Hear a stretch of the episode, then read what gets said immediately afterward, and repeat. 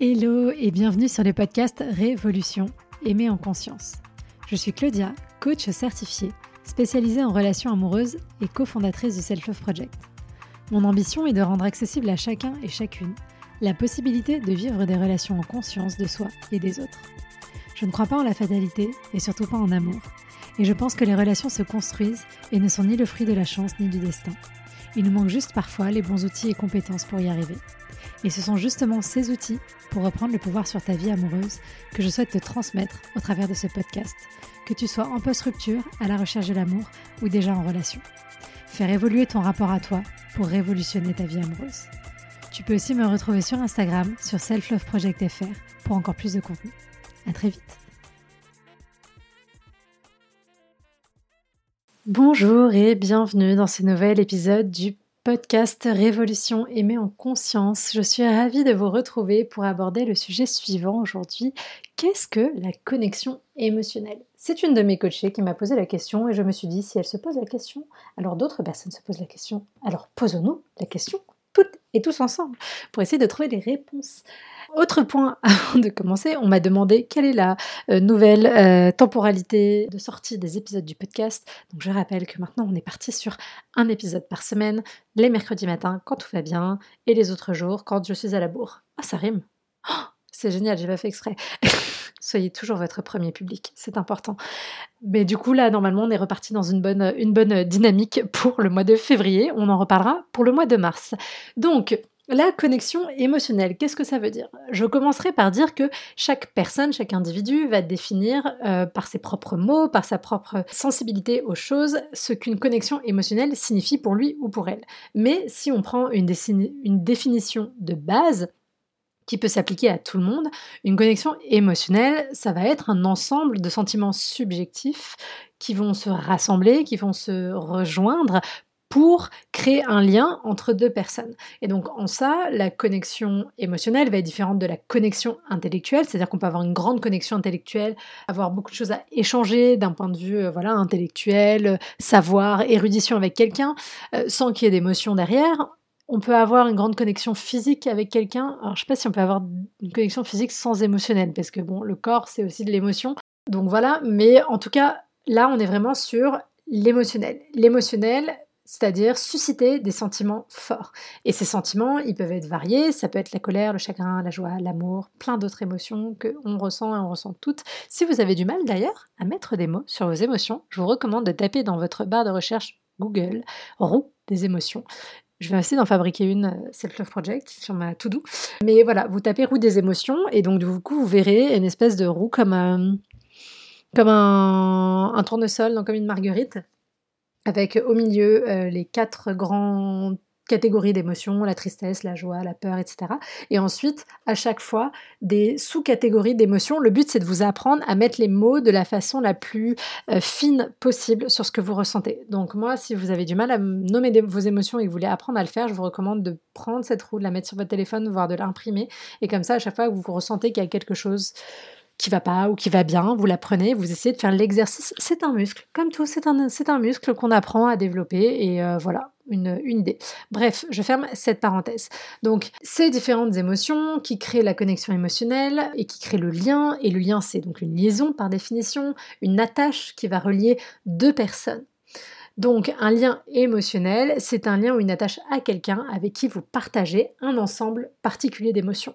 Du coup, si on explore ça, tiens d'ailleurs, euh, le lien émotionnel, à la question de la colère, quand je suis en colère contre quelqu'un, et même si je suis dans une relation où il n'y a que de la colère, j'ai quand même une forme de connexion émotionnelle parce que je partage vis-à-vis de cette personne des émotions, peut-être que cette personne partage vis-à-vis de moi des émotions, et donc ça crée un lien, ça me relie à l'autre. Alors malheureusement, bah, quand c'est dans la colère, si c'est que ça, peut-être que c'est pas très bon pour moi, mais c'est pour ça, d'ailleurs, que souvent, euh, on vous invite à aller explorer cette colère, à aller la relâcher potentiellement, notamment par exemple dans le cadre d'une rupture, d'une relation qui s'arrête, si vous avez de la colère pour votre ex-partenaire, eh bien, tant que vous entretenez cette colère envers la personne, il y a un lien émotionnel qui existe entre vous et l'autre. Et du coup, au début c'est normal, et je rappelle que la colère dans la rupture, elle est aussi là avant tout pour nous permettre de nous détacher de l'autre.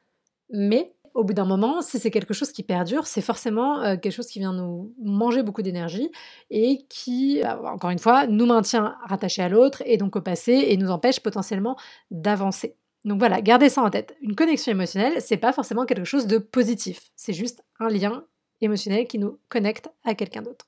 Après, on pourrait vraiment définir la connexion émotionnelle comme un, lien profond, mais bon, dans la colère, on peut être dans le lien profond aussi, euh, entre deux personnes, qui va se manifester par une compréhension mutuelle, un partage d'émotions et de sentiments, une communication ouverte et sincère. Et ça va impliquer aussi de l'empathie, de la vulnérabilité, une capacité à être pleinement présent, présente à l'autre. Et donc, tout ceci, ça va permettre une intimité émotionnelle qui, du coup, ne va pas rester en surface et qui va aller en profondeur. Donc, ça, c'est vraiment, vous le, je pense que si vous avez écouté les 200 épisodes presque de ce podcast, vous le savez, cette connexion émotionnelle, c'est un peu, euh, je sais pas si ça veut dire que c'est le Graal, parce que c'est pas quelque chose qu'on trouve, c'est quelque chose qu'on crée, mais c'est vraiment ce qui nous intéresse dans la relation. Je rappelle que le couple en soi n'a pas vraiment de valeur, alors sauf si on lui attribue une valeur économique, une valeur sociale, comme on en a parlé dans l'épisode précédent.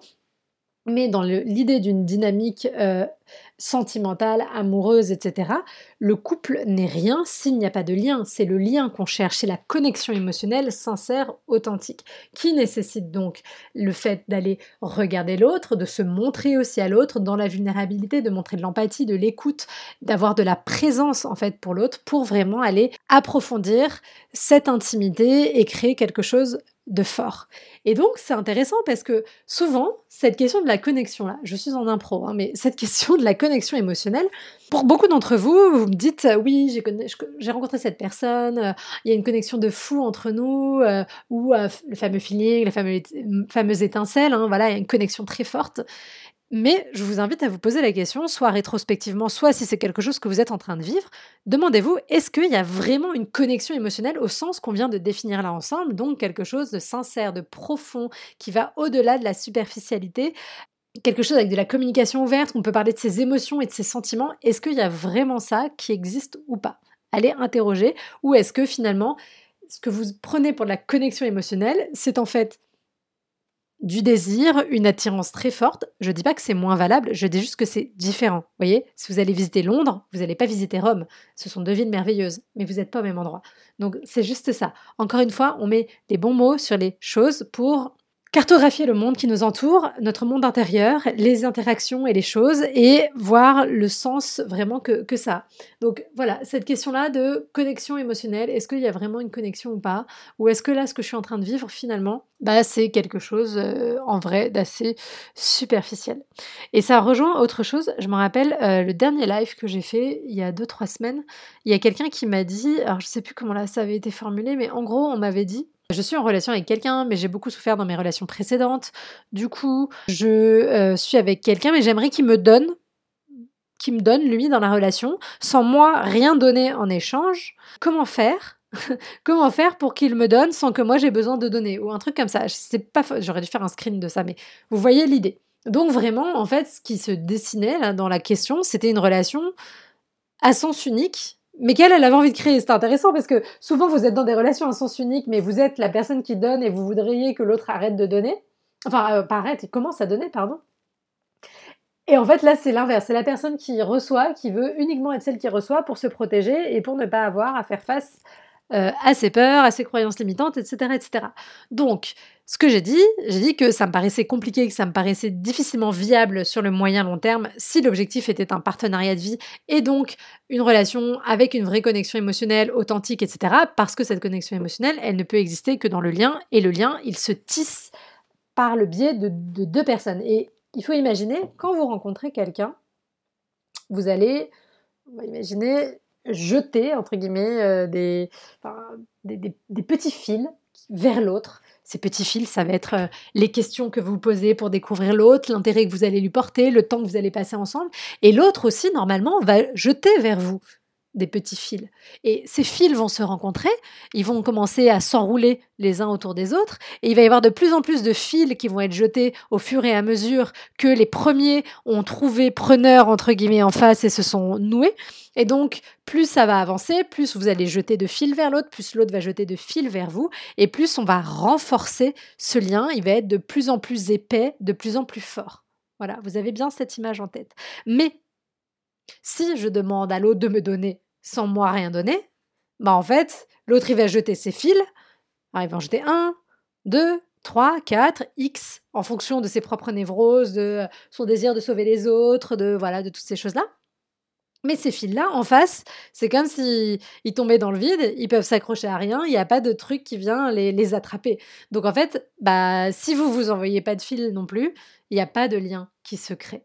Et souvent d'ailleurs, souvent, c'est ce qui vous arrive à vous dans la relation quand vous êtes dans l'autre position, dans la position de celui ou celle qui jette les fils vers l'autre, de connexion, de compréhension, d'empathie, d'émotion. Mais en face de vous, vous avez un homme ou une femme qui ne jette pas de fils ou des petits fils, ou des petits fils très fragiles, vous voyez? Et du coup, le petit fil fragile fait que ah, quand le vôtre s'entortille autour, bah, clac, il y a un moment donné, ça fonctionne pas. Donc, gardez cette image en tête, s'il vous plaît, quand vous êtes dans ces situations-là, et posez-vous la question, moi je jette mes fils là, dans le truc, est-ce que l'autre jette ses fils aussi en retour pour qu'on puisse créer du lien? Parce que le lien ne peut pas se créer si vous êtes la seule personne à balancer vos fils vers l'autre. Ça, c'est important. Et donc, la connexion émotionnelle ne peut pas exister. A contrario, là, il y a plusieurs points qui, pour moi, permettent de venir renforcer la connexion émotionnelle dans la relation et dans le couple le premier, c'est le fait d'étudier entre guillemets votre partenaire, enfin plutôt de d'être attentif, attentive à l'autre, vraiment de vouloir. Je parle souvent de cartographie de vous et je vous dis souvent que dans le coaching collectif, rencontre, c'est ça qu'on travaille, cette cartographie intérieure qui vous permet de mieux vous comprendre, qui vous permet de vivre vos réactions différemment et donc d'instaurer une dynamique différente dans vos rencontres et dans vos relations. Mais quand on est en couple, il y a notre cartographie intérieure qu'on continue d'explorer et il y a aussi la cartographie de l'autre qu'il faut apprendre à euh, développer, à affiner tout au long de la relation. Et c'est quelque chose qui est, c'est un processus qui est toujours en train de se faire. Et euh, euh, John et, Julie Gottman, ils appellent ça la carte du tendre. C'est la cartographie qu'on fait donc de l'autre et de ses modes de fonctionnement. Et donc apprendre à comprendre notre partenaire, comprendre ses besoins, comprendre ce qu'il attend de la vie, ce qu'il attend de la relation, ce qu'elle attend de la vie, ce qu'elle attend de la relation, avoir cette attention particulière quand la personne elle parle, entendre vraiment, être dans une écoute active, tout ça, ça contribue évidemment à créer du lien, de la connexion émotionnelle, puisque on regarde l'autre et quand on est dans cette démarche-là, on est capable d'attraper les petits fils que l'autre tend vers nous. Le deuxième point qui va aider, c'est la confiance. Donc vraiment de développer un sentiment de confiance euh, et j'irais même de sécurité émotionnelle mutuelle. Plus il va y avoir de la confiance, plus on va oser se dévoiler, être vulnérable, dire les choses et donc plus la connexion émotionnelle va se renforcer. Parce que évidemment, cette connexion émotionnelle sincère, authentique, elle ne se fait pas du jour au lendemain et c'est pour ça, je reviens à ce que je disais tout à l'heure, quand vous avez l'impression d'avoir cette connexion, clac, alors que vous avez passé 30 minutes avec cette personne, Bien souvent, c'est pas vraiment de la connexion, ou en tout cas, c'est du désir, c'est de la projection, c'est de l'idéalisation. Je ne vous juge pas, encore une fois, ça m'est arrivé aussi à maintes reprises. Hein. donc, il n'y a pas de. Je suis pas en train de dire c'est mal et tout, mais juste remettons les choses potentiellement à leur place. Et, ou alors, dites-vous, ok, c'est une forme de connexion, mais au fond, je ne connais quand même pas vraiment cette personne parce que la confiance, la connexion émotionnelle prennent du temps à se mettre en place et il faut du temps pour développer un sentiment de sécurité autour de cette personne et de cette relation. Le troisième point qui va aider à développer cette connexion émotionnelle, c'est la disponibilité émotionnelle. Et donc, on se rappelle, être disponible émotionnellement, qu'est-ce que ça veut dire être disponible émotionnellement? Ça veut dire être capable déjà de soi à soi, de comprendre nos émotions, de comprendre notre dynamique intérieur, de mettre des mots sur ses émotions, d'être en responsabilité face à nos émotions et d'exprimer ses émotions à l'autre. Donc ça, c'est les deux sous-catégories du premier point. Et le deuxième point de je suis disponible émotionnellement, c'est que je suis capable d'accueillir l'autre qui fait pareil, d'accueillir l'autre qui vient parler de ses émotions, qui vient parler de ses difficultés potentiellement dans la relation. Ça, c'est de la disponibilité euh, émotionnelle. Donc vraiment, cultiver cette disponibilité à vous-même, pour cultiver la disponibilité émotionnelle dans la relation et pouvoir accueillir l'autre, ne pas vous retenir dans les choses que vous allez à vous dire et ne pas forcer l'autre à se retenir dans ce qu'il ou elle a à vous dire. On se rappelle que accueillir les émotions de l'autre, ça ne veut pas dire tout accepter et tout tolérer. On a le droit quand même de poser ses limites. Mais voilà, dans l'accueil malgré tout. Un quatrième point, c'est de montrer de l'affection. Alors je sais que là-dessus, on est toutes et tous différents. Euh, il y a des gens qui vont être beaucoup plus tactiles, il y a des gens qui vont être beaucoup plus euh, bavards, entre guillemets, qui vont avoir plus de facilité à dire euh, des mots, des mots doux, des mots d'affection, etc. L'affection, elle peut aussi se montrer par des cadeaux, par du temps passé ensemble, etc. Choisissez votre langage d'amour, entre guillemets, qui vous paraît le plus pertinent, mais c'est vrai que c'est important de montrer cette affection à l'autre. En général, au début de la relation, on a moins de soucis parce qu'on est un peu drivé aussi par les hormones, parce qu'on a envie de plaire à l'autre, de séduire, etc. Et euh, des fois, ça peut diminuer. Alors, je ne sais pas si c'est parce que l'affection diminue que la connexion se fragilise. Je dirais peut-être que c'est la connexion qui commence à se fragiliser et donc on a de moins en moins envie de montrer de l'affection à l'autre. Mais du coup, si ça fait longtemps que vous êtes en relation ou retenez ce conseil pour plus tard, au bout d'un moment dans la relation, si vous avez la sensation que vous avez de moins en moins envie de montrer votre affection à l'autre, posez-vous la question pourquoi? Qu'est-ce qui se passe? Depuis quand est-ce que c'est comme ça? Est-ce qu'il s'est passé quelque chose? Est-ce qu'il y a une conversation qu'on n'a pas eue et qu'on devrait avoir. Est-ce qu'il y a une conversation qu'on a eue, mais d'une façon qui, moi, m'a blessée et j'ai besoin qu'on en reparle? Voilà. Qu'est-ce qui fait qu'à un moment donné, vous vous êtes potentiellement senti déconnecté de l'autre d'une façon suffisamment forte et durable pour que ça fasse baisser votre désir de montrer de l'affection à l'autre? Évidemment, je ne parle pas de vous n'avez pas envie de prendre l'autre dans vos bras parce que vous vous êtes engueulé pendant trois heures hier soir et vous n'avez pas réglé les choses. C'est ok, ça c'est normal. Je parle vraiment d'une baisse de démonstration qui va s'inscrire dans le temps et qui, à l'échelle de votre relation, va commencer à prendre de la place et qui va venir entretenir cette déconnexion. Et donc, il faut vraiment se dire que plus vous allez montrer cette affection d'une façon, encore une fois, qui vous convient le mieux, et plus vous allez mettre euh, ce que j'appelle des, des billes, entre guillemets, dans le pot de la relation, plus vous allez mettre ces moments positifs, puisqu'on se rappelle qu'il faut cinq moments positifs pour effacer un moment négatif.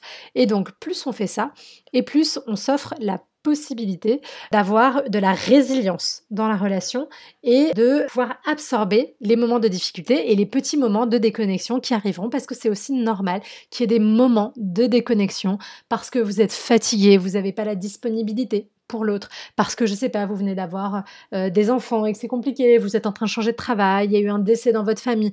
Voilà, dans ces moments-là, il peut y avoir de la déconnexion émotionnelle. Alors, pour deux raisons. Soit parce que vraiment, on n'a pas la capacité d'être présent l'autre, euh, mais c'est ok si la, comment dire, si la batterie de la relation est suffisamment chargée, ça fera baisser un peu le niveau, mais elle aura la capacité d'absorber ça. Après, il peut y avoir aussi que dans ces moments-là, parce que vous avez du mal à gérer vos émotions, ou parce que vous avez l'impression de ne pas pouvoir vous montrer à l'autre, etc., ou parce que votre éducation, enfin voilà, plein de raisons qui vous sont propres, eh bien vous vous détourniez de l'autre et au lieu de vous ouvrir à l'autre pour connecter même dans la douleur, dans la difficulté, vous ayez tendance à vous renfermer. Si vous savez que c'est votre mécanisme de protection, il ne s'agit pas de s'auto-flageller, je ne vous demande pas non plus de changer du jour au lendemain, évidemment, on respecte qui on est, mais interrogez-vous, dans quelle mesure est-ce que c'est quelque chose qui est fonctionnel pour moi, est-ce que c'est quelque chose qui m'apporte du positif ou du négatif, et si ça m'apporte du négatif dans ma ou mes relations, est-ce que c'est quelque chose que j'ai envie de faire évoluer, et comment je peux toujours favoriser la connexion émotionnelle dans ma relation? Un cinquième point, évidemment, c'est la question du conflit. Ça, on en a déjà suffisamment parlé dans ce podcast, dans de précédents euh, épisodes, mais apprendre à avoir des conflits fertiles. Des conflits fertiles, ce sont des conflits qui nous permettent de mettre en avant les difficultés qu'il peut y avoir dans la relation, mais tout en étant dans le respect de l'autre et en n'utilisant pas des mots qui viennent abîmer le lien. Justement, si on reprend notre image du lien, donc notre image, notre lien entre nos deux personnes, c'est plein de petits fils enroulés les uns autour des autres qui s'enroulent encore les uns autour des autres, bah, comme une corde quand vous allez faire de l'alpinisme, hein, c'est plein de fils euh, enroulés ensemble. Et du coup, quand il y a un conflit qui se passe pas bien ou quand il y a des mots comme ça qui sont pas, euh, pas agréables, pas bons pour l'autre, c'est comme des petits coups de canif. Alors, plus le lien est épais, plus ces coups de canif, ils vont avoir des, effets euh, petits potentiellement. Néanmoins, ça ne veut pas dire qu'il ne faut pas euh, réparer, faire en sorte que, et voilà, même si on remet de la colle, bah, le lien, il sera toujours un petit peu, il y aura toujours un peu cette cicatrice-là. Donc faites attention. Plus le mot, plus le manque de respect sont forts, plus la critique est violente, et plus ça vient laisser des cicatrices profondes, et donc il faudra beaucoup plus de temps pour s'en remettre. Donc faites toujours attention et vous pouvez dire les choses, vous êtes légitime à dire les choses, mais faites-le d'une façon qui soit entendable. Et peut-être posez-vous la question, comment est-ce que moi j'aurais aimé qu'on me le dise, même si on est toutes et tous différents? moi, je poserais la question de deux façons. Comment j'aimerais qu'on me le dise et comment mon partenaire ou ma partenaire que je connais bien aurait besoin que je lui dise? Ça permet de mettre de la perspective des deux côtés. Ensuite, le sixième point pour favoriser la connexion émotionnelle, c'est de voir le monde à travers les yeux de l'autre. Donc c'est juste d'essayer de voir euh, voilà les choses comme lui ou elle le ferait pour avoir un autre point de vue aussi, et ça c'est pas toujours facile, on est vraiment dans de l'empathie euh, pure, la pratique empathique, ce qui peut aider c'est d'aller euh, vivre certaines situations, d'échanger vos rôles potentiellement euh, dans la relation, à la maison, dans le quotidien, si, si jamais c'est possible, pour prendre du recul et donc avoir aussi plus de perspective quand il va y avoir des moments d'agacement, d'agitation, et que vous disiez oui ok, je sais qu'il dit ça ou qu'elle dit ça, mais je sais aussi d'où ça vient, je connais sa façon de fonctionner, donc je sais que ça n'a rien à voir avec moi, je sais que ceci, que cela, et donc ça remet de l'énergie et de l'eau. Et le dernier point pour favoriser la connexion émotionnelle, c'est de surmonter les obstacles ensemble. Des obstacles, bah, ça survient toujours dans une relation. C'est normal, ça fait partie d'un chemin de vie. Mais la question, c'est est-ce que ces obstacles, j'arrive à les surmonter ou pas? Comment est-ce qu'on arrive à les surmonter ensemble? Et donc, plus la relation est résiliente, plus la connexion est forte, plus on va réussir à les dépasser et donc plus on va réussir à renforcer la connexion parce que vous voyez bien quand vous avez vécu des histoires même de galères dans les vacances ou ailleurs avec des amis, avec de la famille, quand vous avez réussi à dépasser ça et que vous en reparlez, on en rigole, ça crée du lien, c'est fort, ça rapproche. Donc ça, c'est les différents points à cultiver pour cultiver la connexion émotionnelle dans la relation, pour cultiver ce lien particulier qui vous permet bah, du coup de vous épanouir à deux et d'être dans une relation qui fait du sens. J'espère que c'était clair, j'espère que ça vous a aidé. N'hésitez pas, comme toujours, à me faire vos retours, à me dire ce que vous en avez pensé, à me poser vos questions euh, sur Instagram, Self FR.